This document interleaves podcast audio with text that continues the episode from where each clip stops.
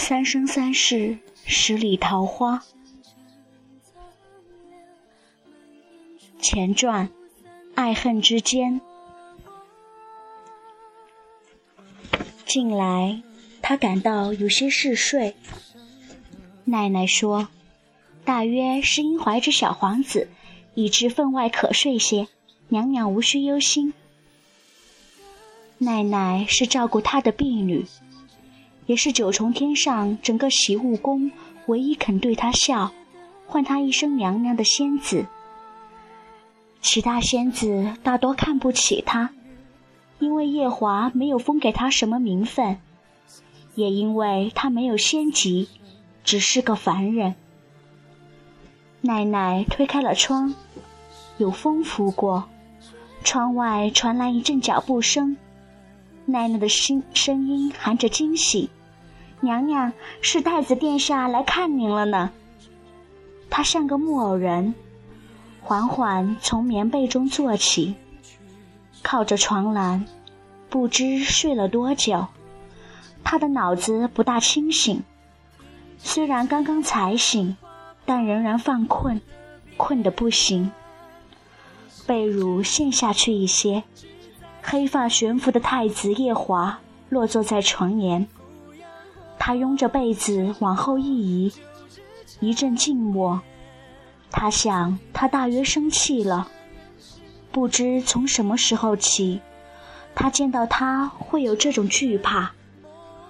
但惧怕似已成为一种本能，不能让他以为自己在闹脾气，不能开罪他太甚。他模糊的想，忍着站立，低声搭话。今晚星星还亮得好吗？声音却是颤抖的。他顿了好一会儿，才回答：“素素，现在是白天。”他习惯性的想要去揉眼睛，碰到复眼的白灵时，才突然想起，眼睛已经没有了。再怎么揉，还是一片漆黑。什么都看不见。于这茫茫天宫之上，他是格格不入的凡人，还是个瞎子。夜华沉默了好一阵儿，手却慢慢抚上他的脸。我会和你成亲，我会是你的眼睛，素素，我会是你的眼睛。那只手放在他的脸上。微微冰冷，动作甚至算得上轻柔，却像一把刀子瞬间扎进他的心。那一夜的噩梦再次恶狠狠地袭来，他恐惧得浑身发抖，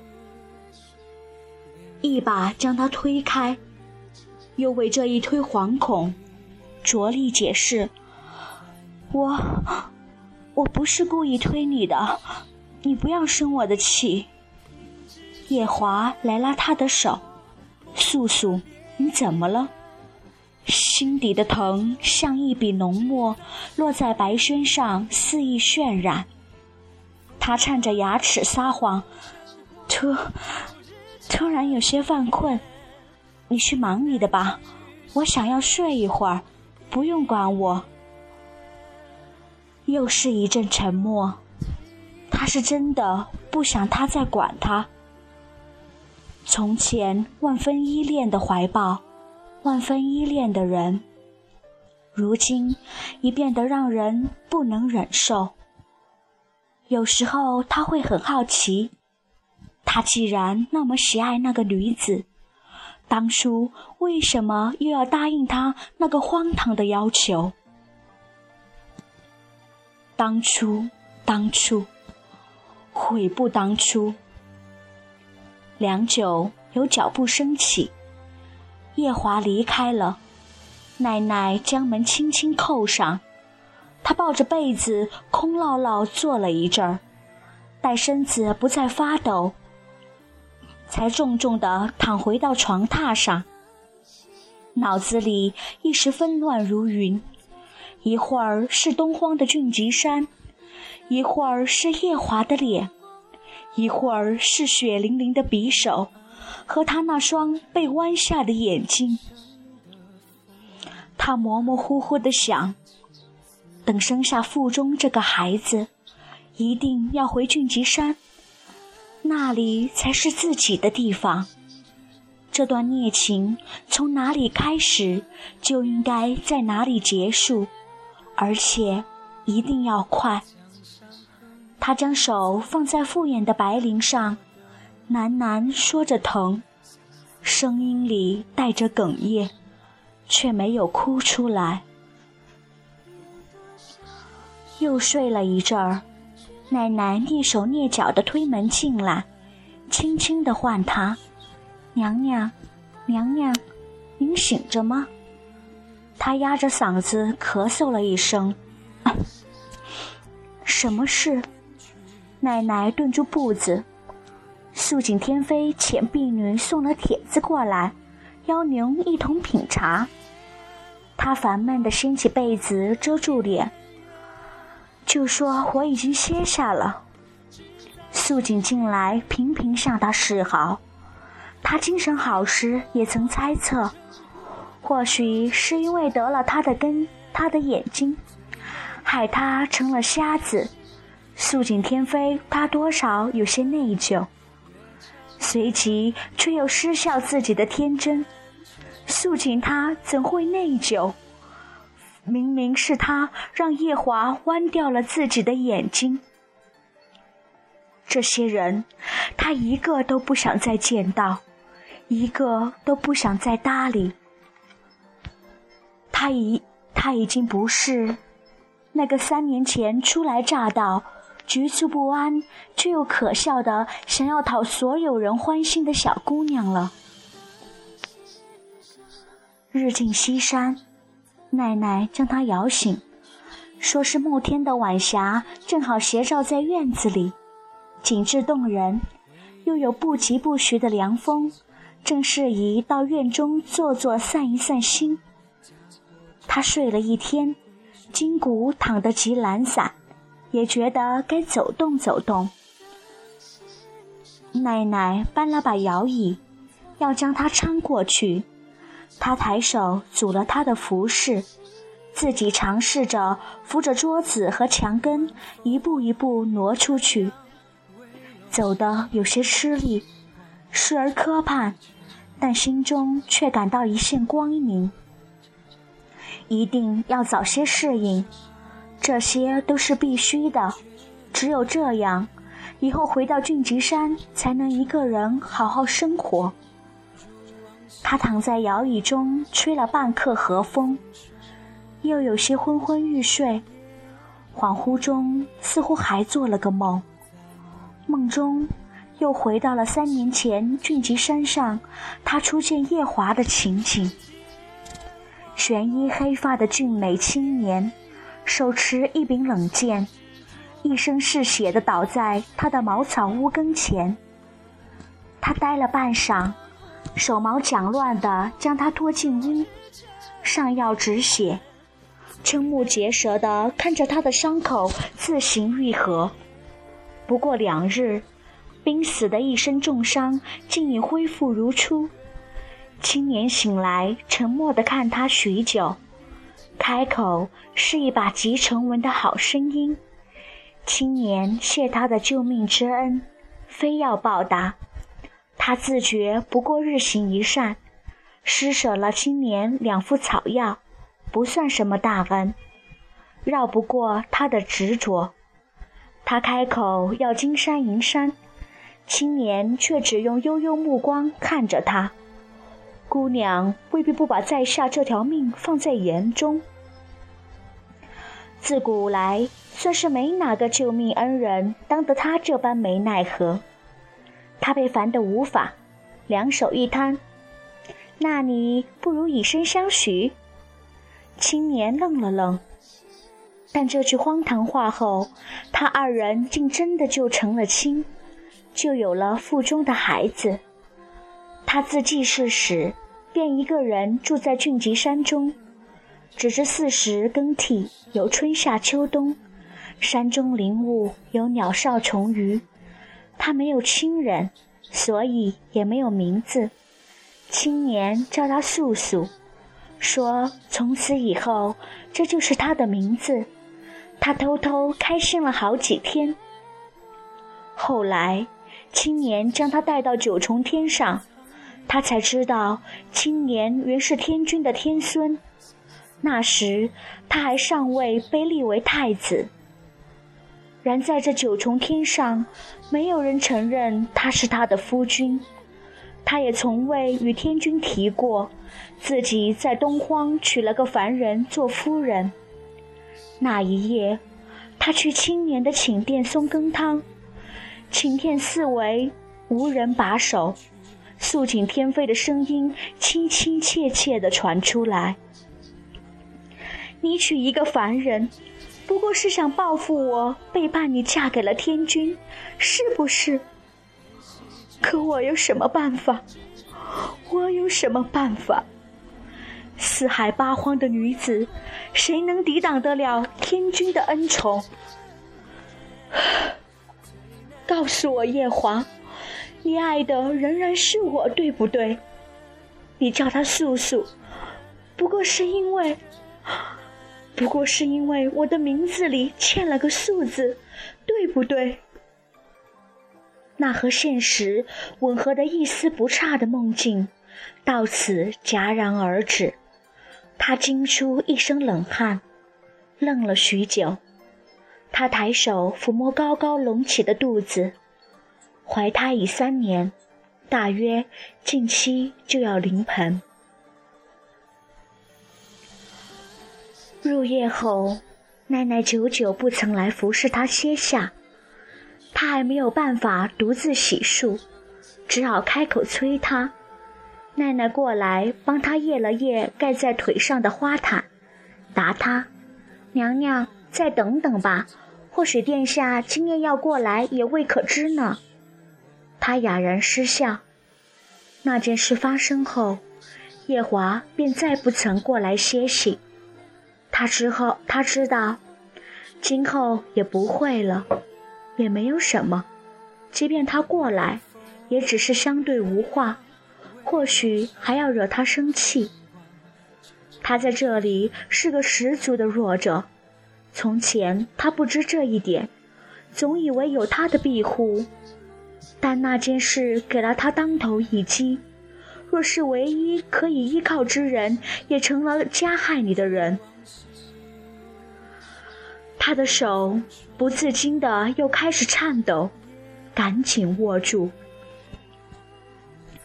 其实那时候，在东荒的峻极山上，若夜华告诉他，他已有了一位放在心尖上的意中人，他想，他绝无可能那样荒唐的同他成亲。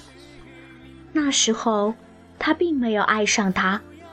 他只是常年生活在碧林深山之中，一个人感到十分寂寞。可他什么也没说，他娶了自己，以礼相待，还将自己带上九重天。这九重天境不负峻极山上只有他们二人的清静单纯，时时都有闲言碎语撞进他耳中，关于他同素锦天妃。他擅长粉饰太平，所以他和素锦天妃的种种纠葛，他虽有耳闻，却可以当作从未耳闻。他想，不管怎样，他最后娶的是自己。他们是东泽，他们是对着东皇大泽拜了天地、发了誓言的。他还有了他的孩子，他那么爱他，总有一天他会被自己感动。而他也确实逐渐的对自己温柔了，他甚至庆幸的以为，他即便不爱自己，是不是也有点喜欢自己了呢？爱这种东西，有时候会让人变得非常卑微。可那件事发生了，于是他一梦醒来，代价是失去双眼，失去光明。那一日，天朗风清，素锦天妃邀他去瑶池赏花。他以为是女眷们的小宴，傻乎乎的接了帖子。到了瑶池，才知道只有他们两人。屏退了宫娥，素锦天妃拉着他一路行到诛仙台。诛仙台上云雾缭绕，素锦站在诛仙台上，凉凉的对他笑：“你知道吗？天君要将夜华封作太子，将我赐给夜华做夫人。”他从来弄不懂他们这些神仙的规矩和把戏，只觉得胸腹间一股血气上涌，也不知是愤怒还是迷茫。一身华服的天妃依然矜持的笑：“我和夜华情投意合，这九重天上本就不是一个凡人该待的地方。生下孩子，你就从这诛仙台上跳下去，回你该回的地方吧。”他不知道跳下诛仙台是不是真的可以回到俊极山。那时候他也从没有想过离开。他愣愣地问：“是夜华让我回去的吗？我是他的妻子，理所应当是要跟着他的。”现在想来，那一番话实在是自取其辱。可那时候他一直侥幸地以为。夜华至少是有一点喜欢自己的，只要他有那么一点点喜欢自己，那自己也是一定要待在他身边的。素锦有些好笑的叹气，突然抓住他的手，带着他向诛仙台边缘倒去。他以为素锦要将自己推下诛仙台，赶紧用手攥住台缘的木柜。可翻下高台的却是素锦，他还没有反应过来，身旁已掠过一个黑色的影子，跟着跳了下去。夜华抱着素锦站在他的面前，冷冷地看着他，那一双黑色的眼睛里酝酿了滔天的怒火。素锦在他怀中气息微弱地开口：“别怪素素，想来……”他也不是故意推我的，就是听了听了天君要将我赐给你的消息，有些冲动。他睁大眼睛，难以置信。他明明明明什么也没有做，不是我，不是我，我没有推他。夜华，你信我，你信我。他一遍又一遍的试图向面前的青年解释，惊慌的、毫无章法的，像个跳梁小丑。他手一挥，低视道：“够了，我只相信我所看到的。”他不愿听他解释，他不相信他。他抱着素锦，眉间焦灼，眼中像淬了寒冰，匆匆迈下诛仙台。将他丢在一旁，他不知自己是怎么回到院中的，脑中一遍又一遍，皆是他眸中的灼灼怒火。那一夜刚入夜，夜华匆匆来到他的院子，神色晦暗地站在他的跟前。素锦的眼睛被诛仙台下的冰冰刀兵之气灼伤，素素。因果轮回，欠了别人的债是一定要还的。顿了顿，又道：“别害怕，我会和你成亲。从今以后，我会是你的眼睛。”此前，他从未提过要在这九重天上同自己成亲。他心中一时冰凉，愤怒和恐惧一起涌上来。他料不到自己。竟有一日会如此失态，抓住他的手，近乎歇斯底里：“你为什么要我的眼睛？是他自己跳下去的，是他自己跳下去的，与我半点干系都没有。你为什么不信我？”他目光沉痛，继而冷笑：“诛仙台下戾气缭绕。”他自己跳下去，不想活了。素素，你真是变得越来越不可理喻。他看他眼中渗出寒意，一时茫然。在这九重天上，他是自己的唯一。自怀上腹中的孩子，他就一直想着，想着等孩子生下来之后，有一天一定要和他牵着孩子的手，看十里云海翻涌，万丈金芒流霞。他不知道光明对于自己有多么重要的意义。他被弯曲了双眼。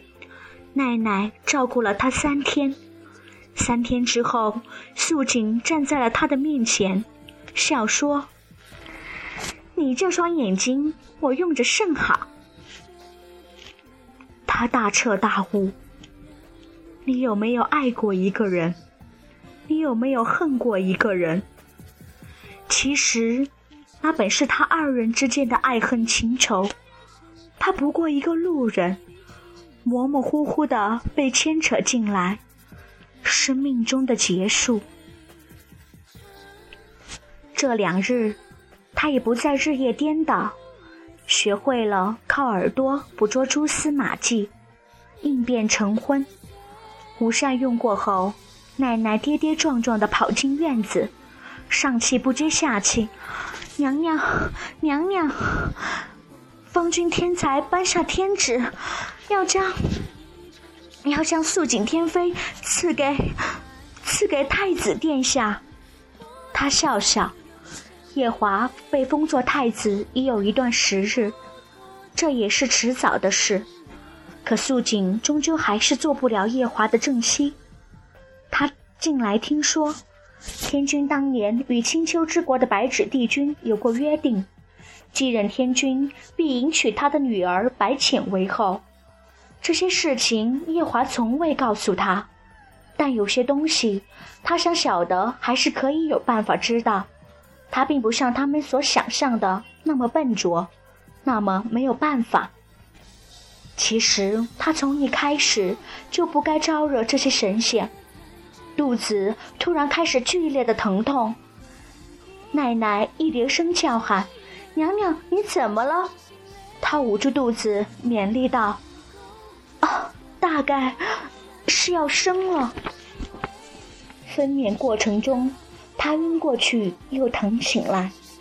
据说素锦换眼时，夜华守了他一天一夜。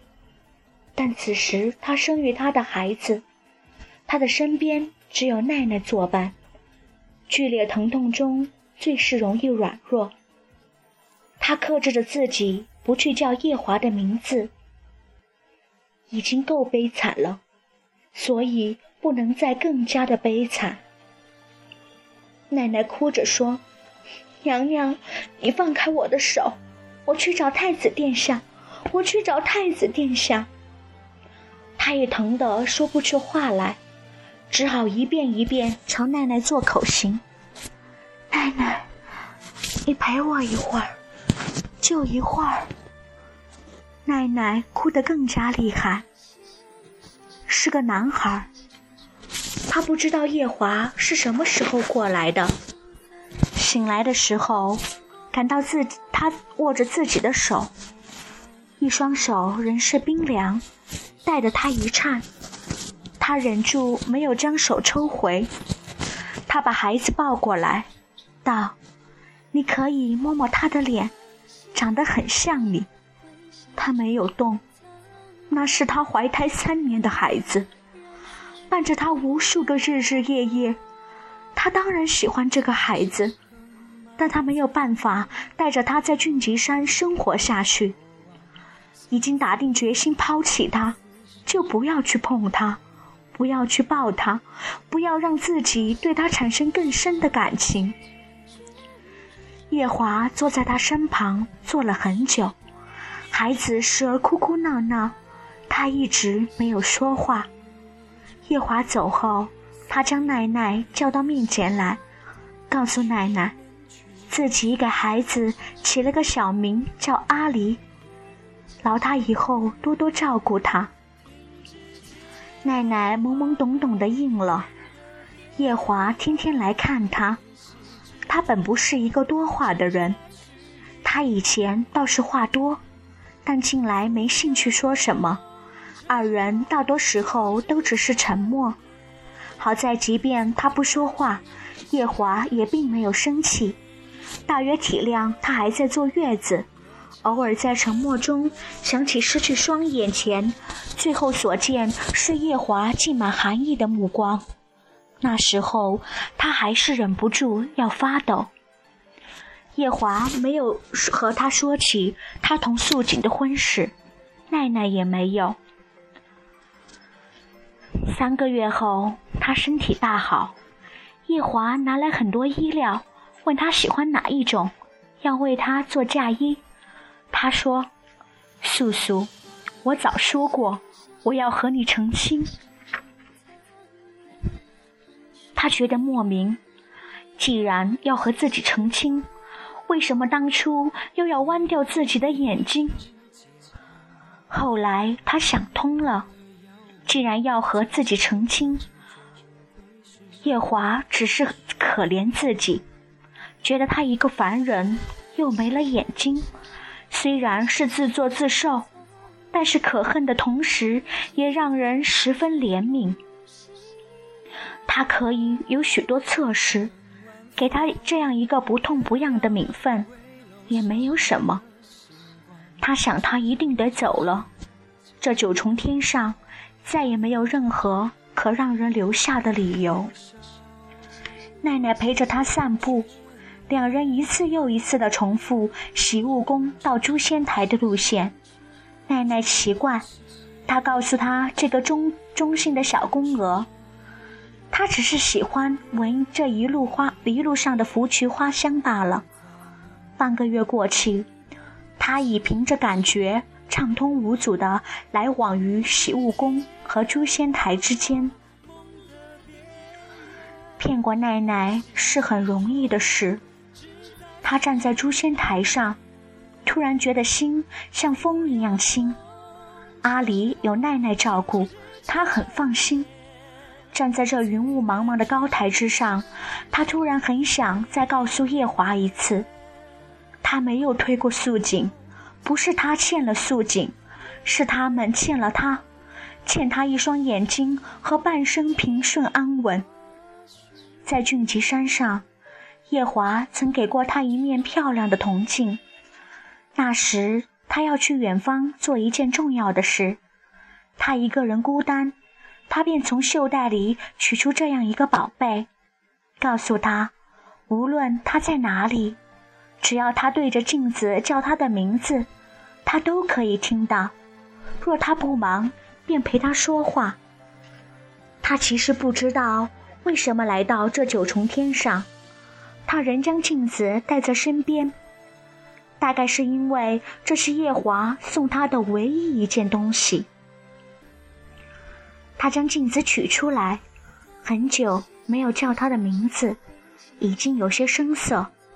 他说：“夜华。”顿了很久，身边传来他的声音：“素素。”他沉默片刻，再次开口：“我要回俊极山了，不用到处找我，我一个人会过得很好。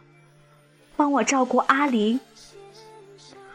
我以前一直梦想有一天能牵着他的手，陪他一边看星星。”月亮、云海、阳光，一边给他讲我们在俊奇山上的故事。现下怕是不能了。想了想，又补充道：“别告诉他，他的母亲只是一个凡人。天上的神仙不太看得起凡人。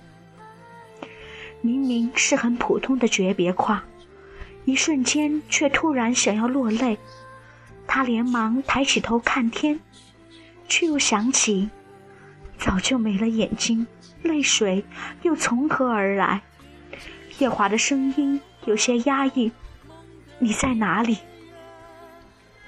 诛仙台，他静静道：“素锦天妃告诉我，跳下诛仙台，我就可以回到俊奇山了。”我现在已经习惯看不到东西。俊极山是我的家乡，周围都很熟悉，我一个人生活也不会不方便，你不用担心。其实我当年不应该救你。若是时光能够重来，我不会救你的，夜华。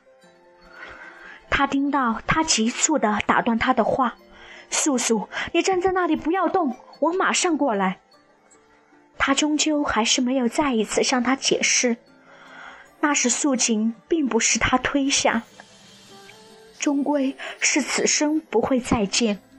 有些事，是不是，对不对？已经不再那么重要。他轻声道：“夜华，我放过你，你也放过我，我们从此两不相欠吧。”铜镜自他手中跌落，哐当一声，隐没了夜华近似狂暴的怒吼：“你给我站在那里，不许跳！”他翻身跃下诛仙台，风声烈烈。中一声长叹：“夜华，我对你再没什么要求了，这样很好。”那时候他并不知道，诛仙台诛仙只是诸神仙的修行，而凡人跳下诛仙台却是灰飞烟灭。那时候他也并不知道，自己其实并不是个凡人。诛仙台下的戾气将他伤得体无完肤，却也正是因为那可敌千千万绝世神兵的戾气，劈开了他额间的封印。他从未料到额间那颗朱砂痣，竟是两百年前鬼君秦苍破出东皇钟时，他为将他重锁回去，与他大战一场，被他种下的封印。他敛了他的容貌、记忆和周身仙气。将他化作一个凡人，前尘往事接踵而至，他的脑子在一片混沌中清明，忍着千万戾气灼伤心生的苦楚，他暗暗告诉自己：白浅，你生来仙胎，不用修行便是神女，可四海八荒哪有那么便宜的事情？不历这一番天劫，你又怎么飞得了上神？这须臾几十年的爱恨恩怨，不过是一场天劫。他昏倒在东海之东折颜上神的十里桃花林，折颜将他救醒后，大是感叹：“你阿爹阿娘并几个哥哥发了疯似的寻你，我也是急得这两百年来没有睡个安稳觉。你这眼睛，你这满身的伤痕，究竟是怎么一回事？”诛仙台上绝杀之气太盛，毁了他些微记忆。他的脑中略有模糊，但智商的那些还印得十分深刻。怎么一回事？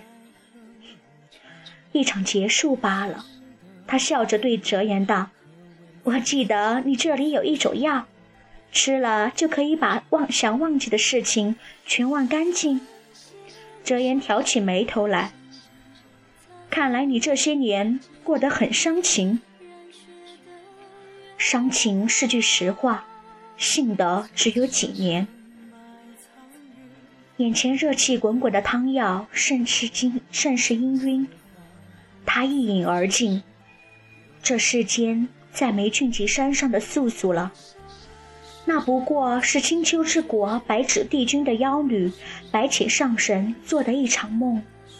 带尽无尽苦楚和微微桃花色，梦醒之后，梦中如何，便忘干净。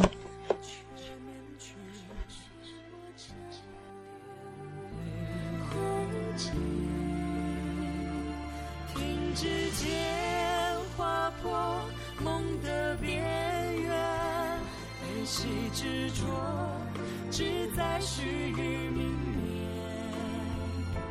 俯仰红尘祸，旧日陈年，最难取舍人世一念。越长远梦却难全。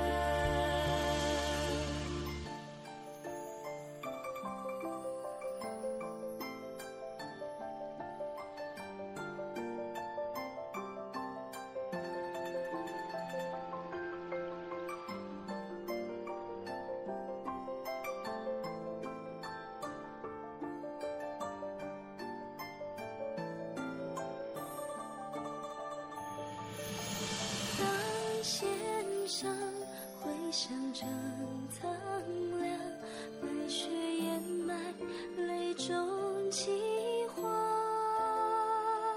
回忆里常嗟叹，氤氲的遥望，假货正终归是虚妄。当弦上回响成苍凉，红叶尽头追暮夕阳。任晚风点亮危楼上的星光，这一程长安更长。有多少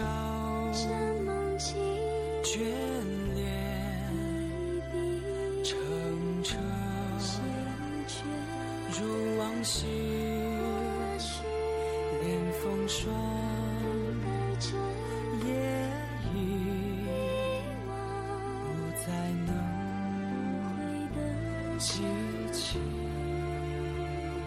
停止间划破梦的边缘，悲喜执着只在须臾泯灭。俯仰红尘或旧日沉绵，最难取舍人世